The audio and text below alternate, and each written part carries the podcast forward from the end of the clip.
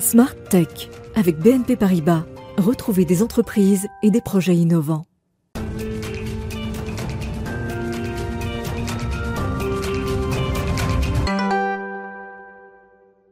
Bonjour à tous, bienvenue sur le plateau de Smart Tech que vous regardez sur euh, la chaîne Bismart à 11h tous les matins. On est en direct. On va commencer aujourd'hui avec une bonne nouvelle. C'est euh, l'actualité euh, du jour, une levée de fonds dans la cybersécurité qui donne naissance à un nouveau groupe de cybersécurité. C'est pas seulement une solution pour sécuriser nos accès et nos connexions, c'est aussi une solution pour trouver de nouveaux talents et aussi nous permettre de monter en compétences en France sur ces sujets. Ce sera donc l'objet de l'interview avec Arthur Bataille, qui est déjà installé à mes côtés. Arthur Bataille, donc de prophétie, dans quelques instants. Ensuite, au cœur de cette émission, ce sera le jour euh, du débrief le jeudi. Donc, on va réagir à pas mal d'actualités euh, cette semaine, notamment le plan France 2030 d'Emmanuel Macron à 30 milliards d'euros. On parlera aussi euh, du SIGREF, donc les grandes entreprises qui interpellent Microsoft sur la responsabilité quant à ses produits. On ira également du côté euh, des États-Unis euh, parler de l'audition de Frances Hogan euh, à propos de Facebook, qui en profite dans le même temps pour lancer un nouveau service. Et puis on regardera ce qui se passe du côté de la loi de finances et de la fiscalité nouvelle qui va s'imposer aux NFT à la crypto-monnaie.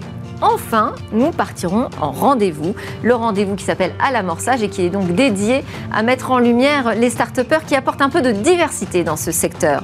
On conclura par notre sujet et demain avec un drone plus nuisible qu'un insecte. Mais d'abord, donc place à l'interview.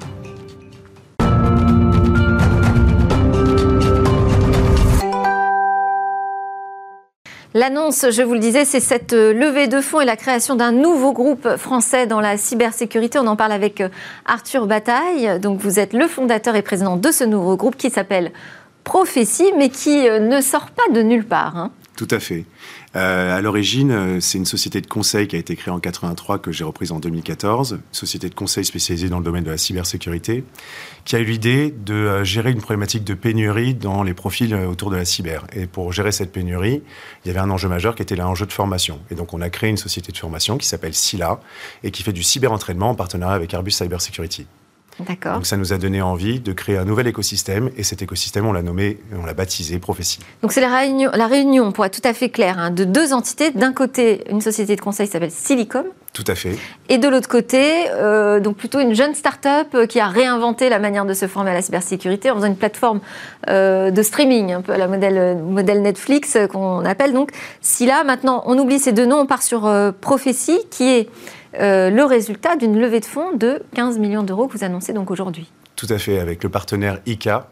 Euh, ICA qui est un fonds d'investissement européen et on est leur première euh, levée de fonds dans la partie développement. Donc ils vont nous aider à croître sur le territoire français, sur le territoire européen, afin qu'on puisse mener notre, notre mission qui est de, entre guillemets, consolider l'écosystème cyber et en particulier de mettre en lumière l'excellence française sur les produits par le biais de la formation et par le biais de l'expertise.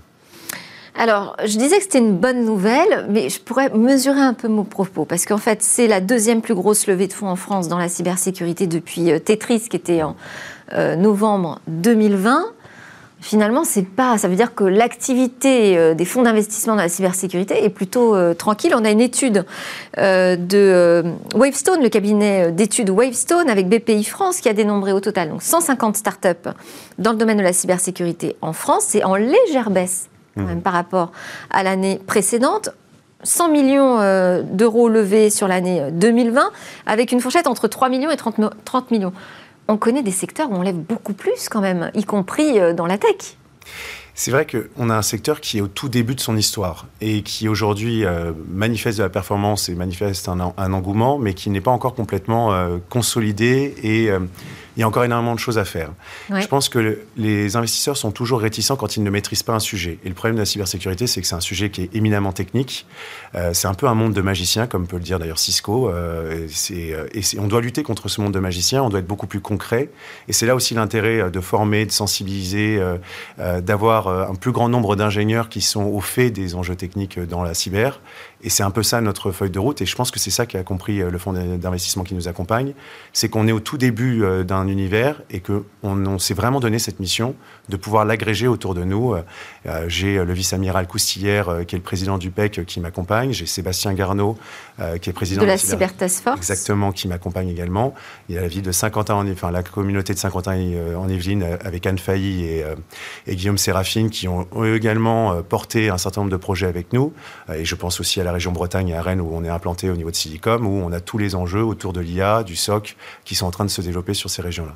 Donc c'est dynamisé et on est en train d'avancer. Donc pour l'instant, ça reste quand même un petit écosystème euh, qu'il faut consolider. Du côté euh, de l'Atlantique, de l'autre côté de l'Atlantique, les Américains, ils ont tout de suite compris les enjeux. Hein. Ils ont même fait deux énormes euh, acquisitions mm. en France sur des startups françaises. Hein. Est-ce qu'aujourd'hui c'est une menace pour vous ce qui se passe aux États-Unis? Alors d'ailleurs, je ne l'ai pas précisé, mais le fonds d'investissement derrière Prophétie, c'est un fonds européen. C'est un fonds européen et c'était un de, mes prérequis.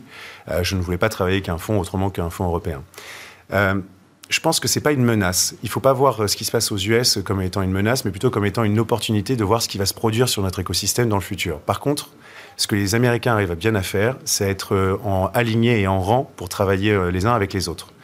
Et je ne parle pas de chauvinisme, je ne parle pas de protectionnisme, mais par contre, il faut parler de souveraineté. Et notre enjeu, c'est justement d'être des acteurs de la souveraineté et d'être ensemble euh, face euh, aux produits émergents qu'il peut y avoir et de ne pas avoir honte de ce que l'on fait en France. Vous aviez parlé de Tetris, c'est un merveilleux produit, mais je pense aussi à Serenicity, je pense à Gatewatcher, et on peut se, féliciter, c'est des produits français. Et on apporte des choses différentes, on est euh, innovant dans ce secteur?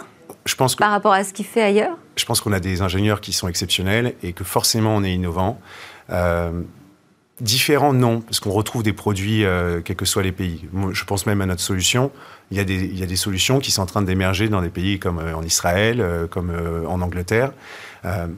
on peut davantage s'appuyer sur les centres de recherche, par exemple, qui sont un vivier intéressant en France. Hein qui, sont un vivier intéressant et qui déjà accompagnent cette trajectoire. Hein. Euh, le problème, c'est que justement, on doit avoir une, démarche beaucoup plus industrielle de partenariat avec ces centres de recherche. Et c'est là aussi la mission qui s'est fixée l'ANSI. Et on est partie prenante des missions euh, autour euh, justement de l'écosystème bouillonnant de, la, de la formation, de l'entraînement et de, de l'innovation dans le secteur technologique. Et il faut qu'on suive aussi les directives qui nous sont mises en place par notre gouvernement.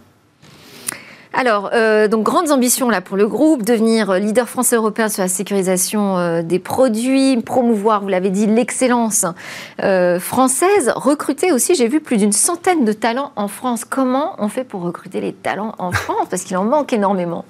Alors déjà, en ne se limitant pas que à des personnes qui sont euh, déjà des experts, parce que les talents, le principe, c'est qu'ils sont potentiellement en devenir. Donc nous, notre métier, c'est de faire du reskilling. Ah c'est bien, c'est rare d'entendre ça. et, justement, c'est là l'intérêt aussi de cette dualité entre euh, notre sujet d'expertise et de conseil au niveau de Silicom et le sujet de formation et d'entraînement au niveau de SILA, c'est qu'on a la capacité d'amener ces personnes, euh, ces ingénieurs, ces femmes, ces hommes, vers la cybersécurité quand ils ont un background technique suffisant. Eh ben super, merci beaucoup Arthur Bataille d'avoir partagé euh, cette annonce. On vous souhaite le meilleur. Vous êtes président et fondateur du groupe Prophétie, donc nouveau groupe euh, dans la cyber. C'est l'heure de notre grand débrief de l'ActuTech.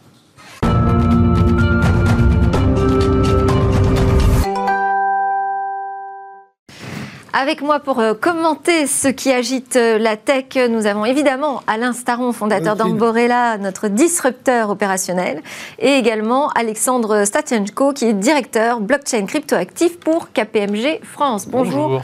à tous les deux. Beaucoup d'actualités. Euh, bon, alors dans mon viseur, j'ai choisi de démarrer avec le plan France 2030 qui a été présenté par le président Emmanuel Macron, un plan à 30 milliards d'euros. Vous êtes content? Quelle est votre première réaction?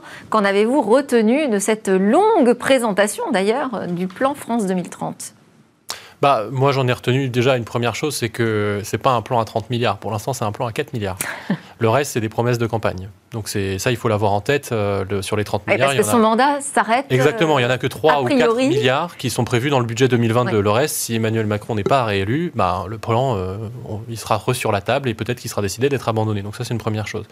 La deuxième chose que je retiens, c'est en particulier sur les affaires de cloud et de cloud souverain, c'est une forme d'abandon, mais d'abandon pragmatique, si on veut être, si on veut être un peu honnête là-dessus. C'est-à-dire que on a réussi à inventer une forme de langue en France sur l'investissement, c'est-à-dire que quand on investit, on le fait toujours en retard. Alors que, en réalité, investir, par définition, il faut le faire avant les autres, sinon ça n'a pas beaucoup de sens. Donc, pourquoi je parle d'abandon pragmatique? Parce qu'il y a la partie abandon, c'est-à-dire, euh, on voit que maintenant les offres de cloud de confiance, il y a une fois sur deux un acteur américain dedans. Donc, euh, en fait, à 100%, on peut dire. Voilà, c'est compliqué d'aller défendre l'histoire du cloud souverain. Il y a eu plusieurs échecs.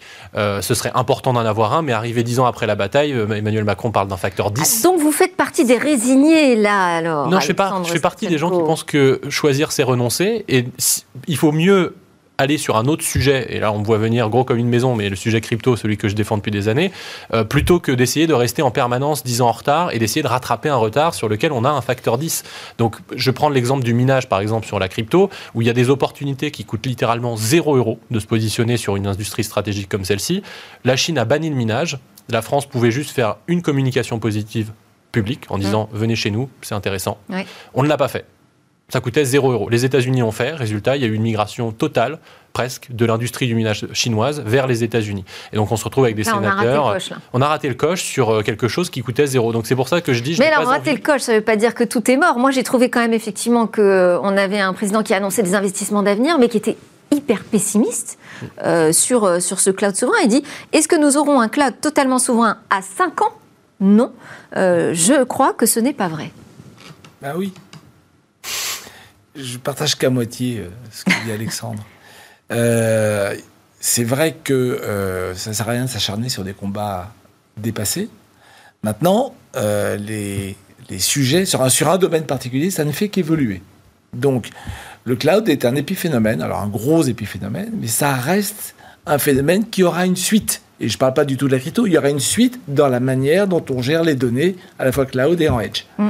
de manière plus générale, Effectivement, c'est bien d'annoncer qu'on va sur les centrales nucléaires, sur des bateaux, mais les Russes ont déjà vendu leur première, les Chinois, ils sont les Américains aussi, donc on fait un MeToo. Why not? Euh, À côté de ça, sur, je reste sur l'énergie, on a un énorme sujet que personne ne traite aujourd'hui, c'est gagner un facteur 10 sur le rendement des panneaux solaires en silicium. Là, il y a un gros faisable. sur l'hydrogène, là je parle sur l'énergie des panneaux solaires. C'est-à-dire qu'il y a un truc où on sait que ça marchote, que ça pourrait marcher beaucoup mieux. Il y a, un peu, il y a de la deep tech à faire. Et il faudrait s'y mettre, mais on ne sait pas si ça va marcher. Bien. Si on parle de l'hydrogène, il y a deux sujets dans l'hydrogène. L'hydrogène industriel, j'ai pas d'avis, j'y connais rien. Et puis il y a l'hydrogène pour les voitures. Et là, on touche le sujet des voitures. Le plan à 30 ans, c'est de repasser à 2 millions de voitures fabriquées en France. C'est quoi l'avenir de la voiture? Là, euh, et il dit en plus, euh, c'est dommage, euh, Renault et Peugeot, ils ne sont pas entendus, donc on ne peut pas faire de la rupture. Est-ce que Tesla est né de General Motors mm. Non. Et il dit d'ailleurs plus tard que la rupture ne peut pas venir des grands groupes. Donc il se, il se mange lui-même, il se prend lui-même les pieds dans le tapis. En fait, si on veut encourager la rupture, d'abord il faut voir loin, il faut voir des choses qui n'existent pas encore, et ça, j'en ai pas vu beaucoup. J'en ai vu dans l'agriculture, clairement. Et j'en ai vu dans la santé, parce qu'il accélère la manière dont on peut tester. Et ça, je trouve ça vachement bien. Sur l'énergie, j'ai pas vu, moi j'aurais voulu. C'est très bien de faire les centrales euh, bateaux, mais ça suffit pas. Le coup d'après, c'est quoi? On parle de 2030. Et dans la voiture, le prochain coup de la voiture, tout le monde le sait, c'est la voiture autonome. Il y a une étude qui a, bien, qui a maintenant 9 ans, faite par le euh, Globe Institute euh, à l'Université de Colombie, qui dit quoi? Qui dit que si on prend une ville de 50 000 habitants comme Anaheim, et qu'on dit tous les petits trajets, je les fais avec des voitures autonomes que j'appelle en, appuyant sur un bouton, je, je, fais le même service que les voitures qui sont aujourd'hui chez les gens avec 15% du parc de voitures. Je divise par 6 ou 7 mm. le nombre de voitures. Autrement dit, l'arrivée des véhicules autonomes, c'est pas l'augmentation de voitures, c'est la baisse du nombre de voitures.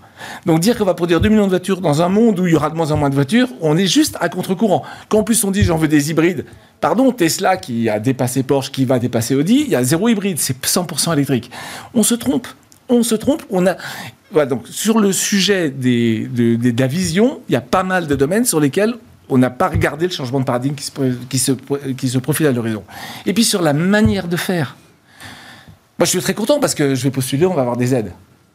Mais la manière de, que les Américains, c'est pas euh, dites-moi ce que vous voulez faire, je vous donne de l'argent. C'est je veux faire ça, tout le monde est le bienvenu, débrouillez-vous pour atteindre le résultat. Donc je ne finance pas le moyen, je finance l'objectif.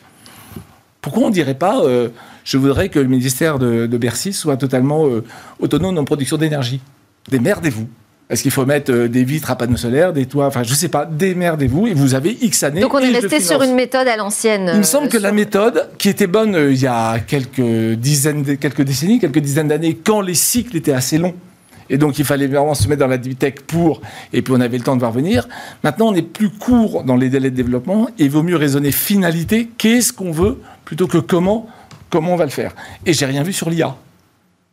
Alors oui, de toute façon, de manière générale, on a trouvé de la tech un petit peu partout, du numérique un peu moins quand même hein, dans, ce plan, ça c'est vrai.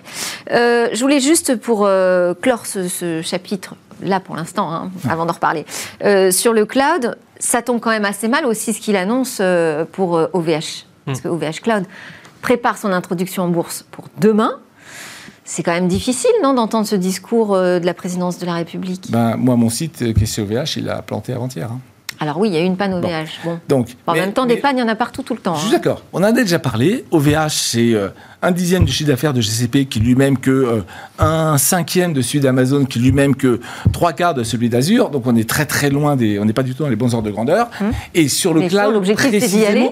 Mais non, sur l'objectif précisément, le cloud, on sait comme. Enfin, on sait. Non, on ne sait pas on peut imaginer le prochain changement de paradigme dans lequel on va arrêter de mettre toutes les données dans le cloud, on va les faire gérer au niveau des ledge. Si on fait ça, on n'a plus besoin de cloud. Et, donc, ça veut dire quoi? Ça veut dire que si on imagine que ça peut se produire, moi je serais gouvernant, qu'est-ce que je dirais? Je choisis un projet stratégique euh, de ressort de l'État, donc ça peut être l'espace, l'armée, enfin il y en a quelques-uns, la santé. Non mais le gouvernement chinois dit à Huawei euh, mettez-moi de, de connectez-moi tous les hôpitaux et les patients dans les hôpitaux. Waouh verra bien ce que ça donne. Bon, l'esprit pragmatique. il faut qu'on avance parce qu'il nous reste le temps file. Il nous reste plein de sujets à adresser. Euh, on a le CIGREF, donc qui représente les euh, directeurs de systèmes d'information des grands groupes du 440, qui publie un communiqué euh, indiquant que les, les associations européennes d'utilisateurs interpellent Microsoft, notamment sur l'éco-responsabilité et sur la sécurisation de ses produits. Ils ont profité en fait du lancement de Windows 11 pour les interpeller. Votre réaction oh, Elle est très courte, ma réaction, c'est que on se plaint d'une dépendance soi-même créée, encore une fois. C'est-à-dire que si on avait une éducation en France, que ce soit dans la formation initiale, dans la formation continue, au logiciel libre, on n'en serait pas là, tout simplement. J'ai pas vraiment grand-chose d'autre à rajouter, c'est-à-dire que utiliser un service et se plaindre qu'il est en update tout le temps, etc., bah en fait, soit on construit sa propre résilience, soit on ne le fait pas. Et dans ce cas-là, effectivement, on se retrouve à se plaindre. On est dans une situation d'ultra-dépendance. Et c'est pas forcément un sujet de souveraineté dans le sens où les, updates Microsoft, les patchs euh, à longueur de journée, c'est quelque chose qui affecte au-delà de la France, de l'Europe, ça affecte les entreprises américaines aussi. Donc c'est moins un sujet de souveraineté qu'un sujet de dépendance à un fournisseur. Euh, et je pense que ce genre de dépendance, ça doit être un sujet dans les entreprises et dans les administrations publiques euh, de développer une résilience. Et la résilience, ça veut dire décentraliser, ça veut dire multiplicité des outils et logiciels libres. Choses qui sont pour l'instant très peu. C'est quand même intéressant aussi de les pousser dans leur corner. Alors moi j'ai vu que Microsoft avait quand même s'était engagé justement sur la réparabilité euh, de ses produits. Hein. Ils ont répondu euh, à une demande euh, en ce sens aux États-Unis. on sait aussi que du côté de la sécurité, on a appris d'ailleurs qu'ils avaient freiné, réduit, limité une énorme attaque mm. cet été. Donc on peut pas dire qu'ils ne font rien, mais en ah tout cas c'est bien de les pousser à aller un petit peu plus loin. Et, le CIGREF ne se plaint pas de ça. Il se plaint que justement ils font trop d'une certaine façon, c'est-à-dire qu'il y a des updates tout le temps, qu'il faut, qu'il faut avoir des équivalents temps plein. Exactement. Euh, qui impose un rythme très difficile. Pardon, c'est un caprice d'enfant gâté.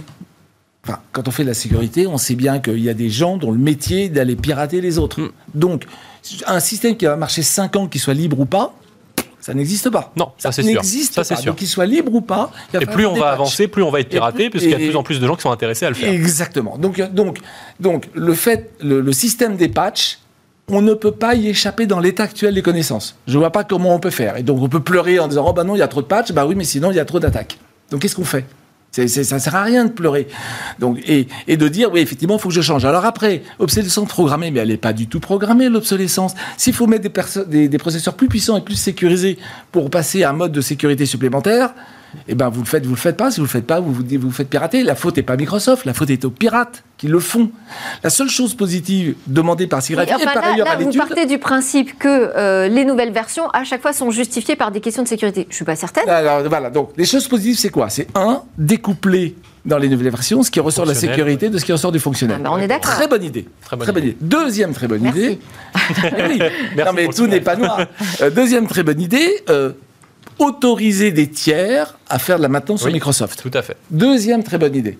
Mais dire c'est le sens programmé et faut, vous, changez, vous mettez trop de patch, c'est juste. Euh, enfin voilà, faut ouvrir la fenêtre quoi. Bon, on enchaîne. non, je suis assez aligné. Mais je mets en avant le logiciel libre qui permet d'avoir le choix d'avoir le choix, mais néanmoins des attaques. L'open source est souvent assez résilient contre les attaques parce que justement ça permet aussi euh, bah, le, bug bounty, ce que, ce que pratiquent moins des, sociétés privées par exemple. Absolument.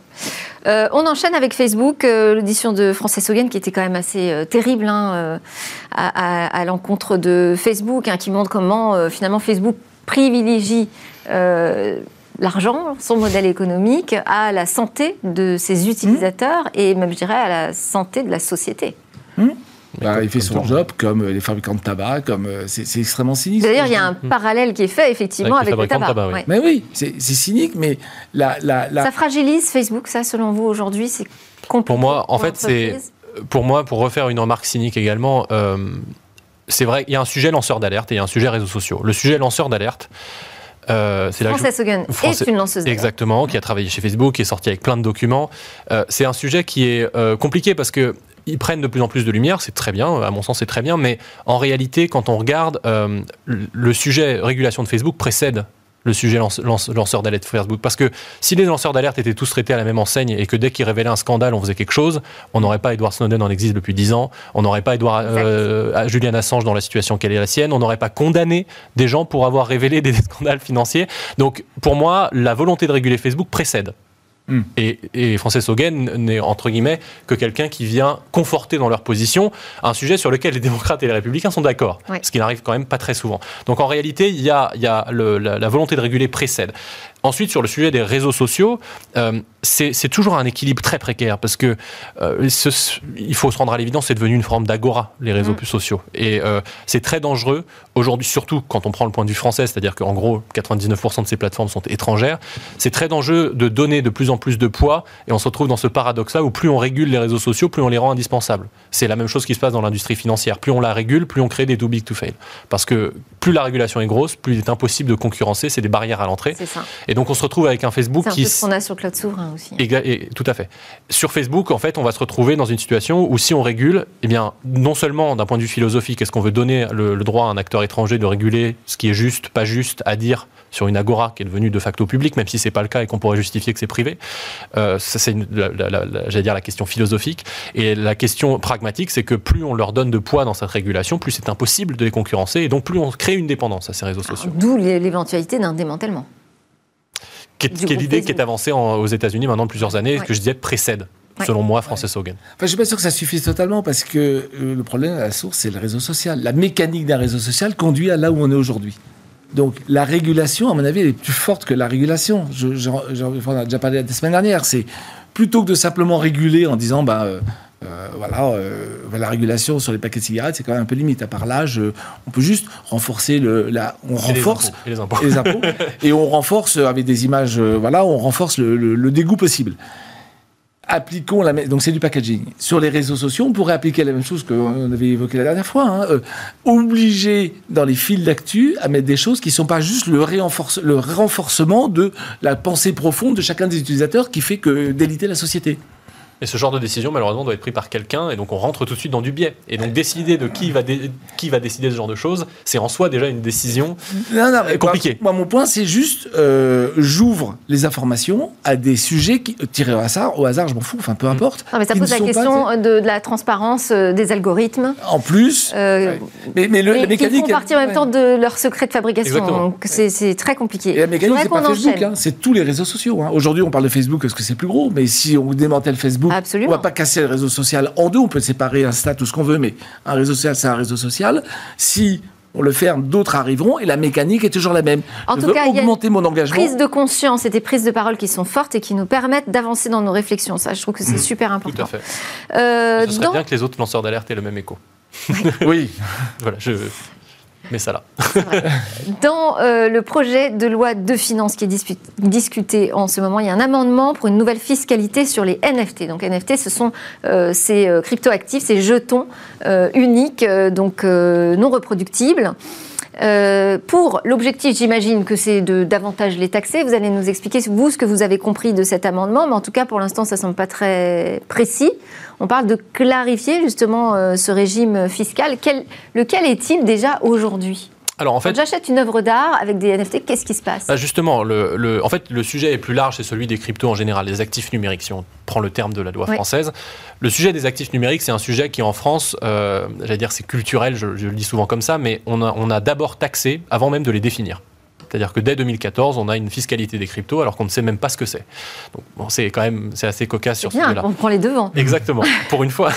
non, en 2018, il y a eu euh, une première, un premier changement de fiscalité qui a, qui a entre guillemets, euh, corrigé certaines choses qui étaient des, des extrêmes. On pouvait se retrouver à, à faire des sessions de crypto et à payer jusqu'à 66% de- sur les plus-values qu'on réalisait euh, parce qu'on rentrait dans des cases qui n'étaient pas forcément les bonnes ou bien parce que la case était mal définie, donc on avait une insécurité juridique totale.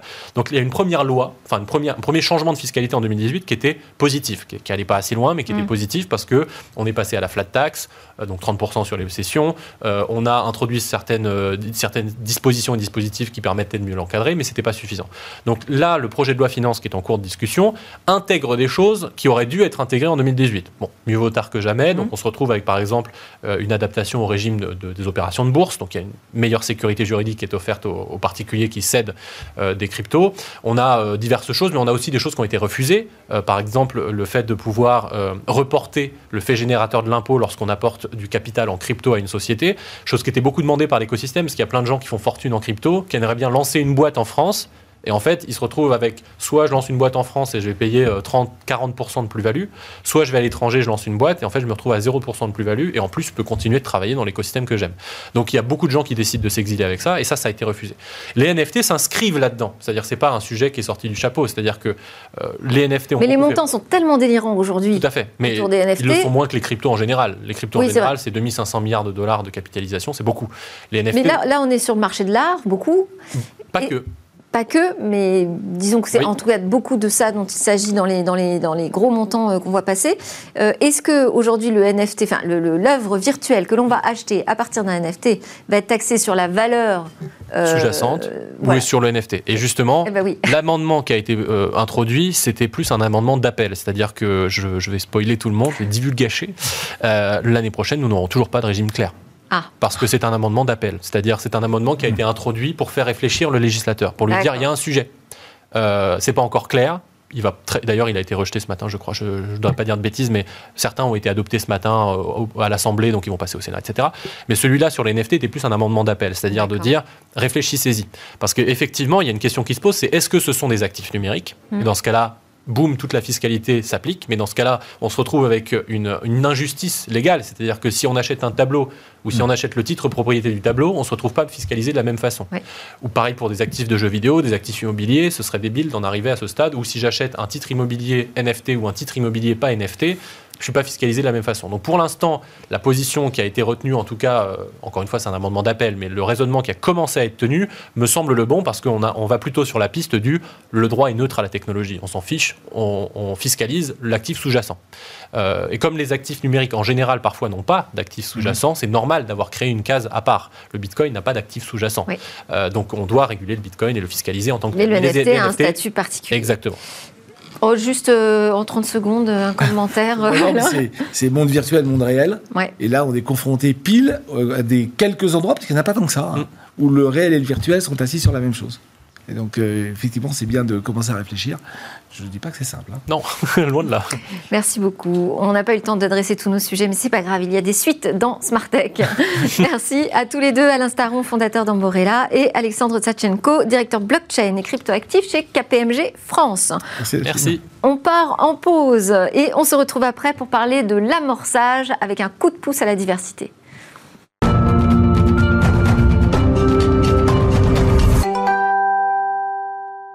Et nous voilà de retour sur le plateau de Smart Tech que vous regardez sur la chaîne Bismart à partir de 11h le matin en direct.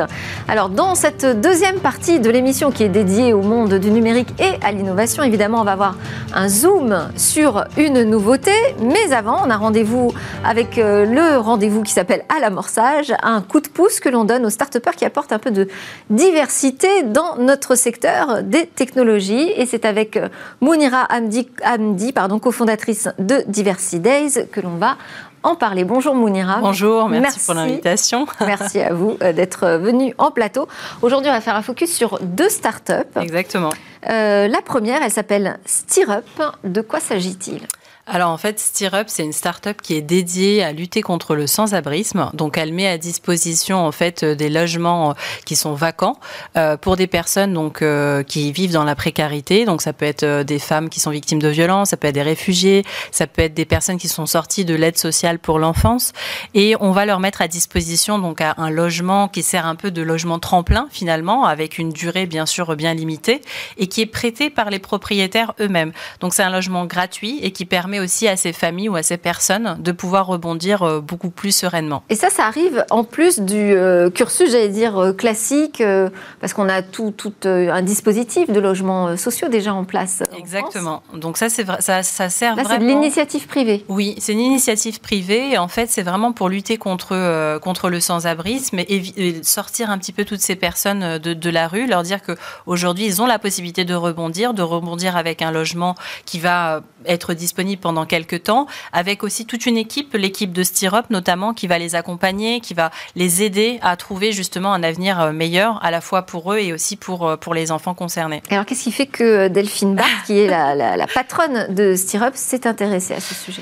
Alors euh, déjà, il faut savoir que Delphine, c'est une personne qui est très engagée de, nature, elle est très humaine et il y a quelques temps, il y a en 2017, en fait, elle faisait justement des, des rondes pour de la distribution alimentaire et notamment, ça s'est produit une fois donc euh, sur un camp de réfugiés à Lille.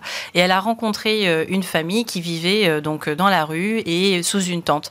Elle avait été tellement touchée justement par la précarité de, cette famille-là qu'elle a essayé de trouver un moyen pour les reloger et tenter de leur trouver un logement vacant. Donc elle a réussi à en trouver un, fort heureusement. il, était, il a été prêté par le propriétaire et ils ont pu ainsi se servir de ce logement tremplin pour rebondir vers un logement beaucoup plus durable. Et c'est là où elle s'est dit, mais au final, là, j'ai pu aider une famille, une famille avec plusieurs enfants. Je peux très bien réussir à digitaliser un process qui permettrait d'aider davantage de personnes et des personnes avec des situations complètement différentes. Et alors, quelles sont euh, les prochaines étapes euh, majeures euh, pour, pour sa start-up Alors, il y a de très belles ambitions pour Stirrup, puisque l'objectif aujourd'hui, on va dire que depuis juillet 2019, elle a réussi à aider un peu moins d'une centaine de personnes, ce qui est déjà énorme parce que c'est pas évident de trouver des logements vacants et en plus des logements vacants qui peuvent être prêtés gratuitement pendant un certain temps. Donc, son objectif, c'est de pouvoir servir l'intégralité du territoire français. Donc là, aujourd'hui, c'est vrai qu'ils sont dans des territoires beaucoup plus limités puisque c'est autour de, sa région, la région des Hauts-de-France. Euh, donc elle souhaiterait toucher aussi et accompagner plus de 30 000 personnes. Et c'est justement dans ce, dans ce cadre-là qu'elle souhaite lever 500 000 euros pour sa start-up qu'elle soit entendue. On passe à Joba Cash. Parlez-nous de Joba Cash. Alors, Joba Cash, euh, c'est une start-up euh, qui est euh, spécialisée justement dans la fintech, puisqu'elle flèche en fait le transfert d'argent de la diaspora africaine vers leur famille donc d'origine. L'objectif, c'est de se dire que souvent, voilà, on peut avoir des personnes en, Afrique qui, de la famille qui demandent de l'argent, soit pour la scolarité, soit pour de la santé, soit pour de l'alimentation, et on n'était pas toujours sûr que l'argent envoyés servait à ces, finalement à ces volets-là, à ces sujets-là. Donc, euh, euh Joe Bakash euh, a décidé de mettre en place une solution pour mettre en place des e-tickets et des e-tickets spécialisés finalement dans ces sujets-là. Donc, il y a un e-ticket santé, un e-ticket école et un e-ticket alimentation. Ça passe par une application mobile euh, et ils ont également profiter de la crise sanitaire pour euh, permettre une sorte d'interopérabilité. Voilà, j'ai arrivé. Merci. Et c'était compliqué parce qu'en en, Afrique, on utilise beaucoup, euh, vous savez, les, mobiles monnaies. Oui. Et du coup, bah, ils ont essayé justement de se pluguer à ce système de paiement, donc notamment comme M-Pesa, pour permettre à n'importe qui de pouvoir récupérer cet argent également à travers leur mobile. Alors là, c'est Loïc euh, Ouattara qu'on voit euh, à l'image, qui est le patron de, de Joe Bakash. Pareil, même question. quelle est son ambition? Est-ce que c'est compliqué aussi d'entreprendre en Afrique puisque lui, il est en France? Oui. Alors, euh, c'est toute une euh, c'est toute une histoire avec Loïc. Euh, Loïc pardon. Malheureusement, on n'a plus beaucoup de temps pour lui, mais allez-y. Je vais y aller rapidement. Mais globalement, il a décidé de monter cette start-up à l'issue d'un drame familial, donc il était pleinement concerné par par ce point-là, et sa famille l'est également. Et il est convaincu qu'aujourd'hui, pour entreprendre en Afrique, on a quand même besoin de pouvoir disposer d'un partenaire ou d'une personne sur place. Donc, il encourage vraiment tous les entrepreneurs de la diaspora africaine à faire en sorte de pouvoir trouver quelqu'un sur place et pour eux, c'est plus évident parce que son associé fait de nombreux allers-retours, notamment en Côte d'Ivoire, puisqu'ils ont ouvert une, filiale là-bas. Très bien. Merci beaucoup, Mounira Hamdi, cofondatrice, je le rappelle, de Diversity Days. On continue à mettre euh, en lumière ces euh, start-upers issus de la diversité et qui font la promotion de nouveaux modèles. À suivre dans Smart Tech, c'est notre séquence et demain, un zoom quotidien sur l'innovation.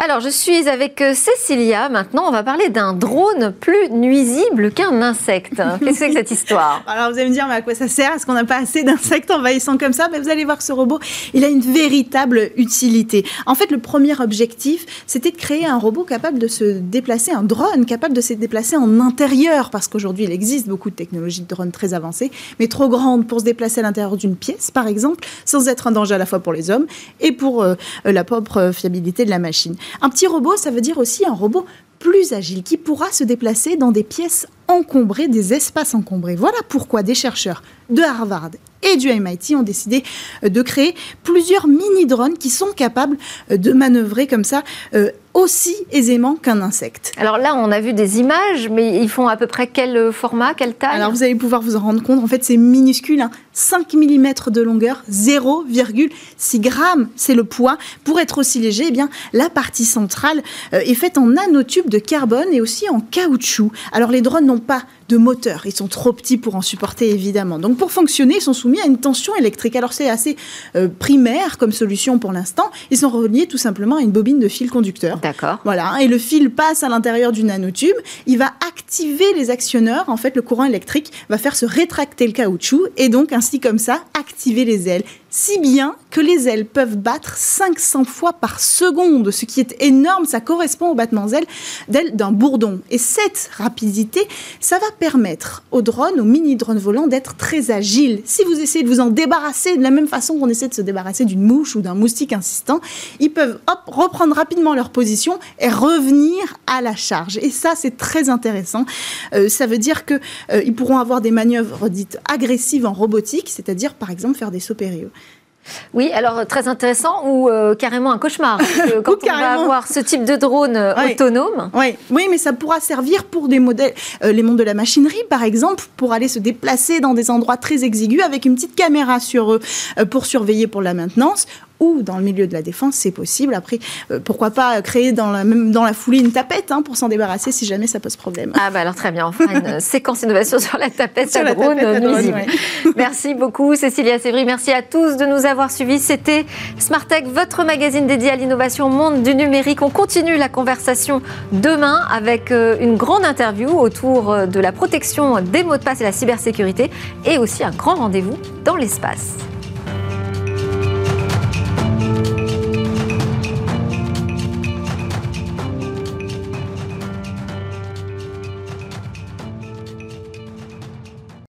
Smart Tech avec BNP Paribas. Retrouvez des entreprises et des projets innovants.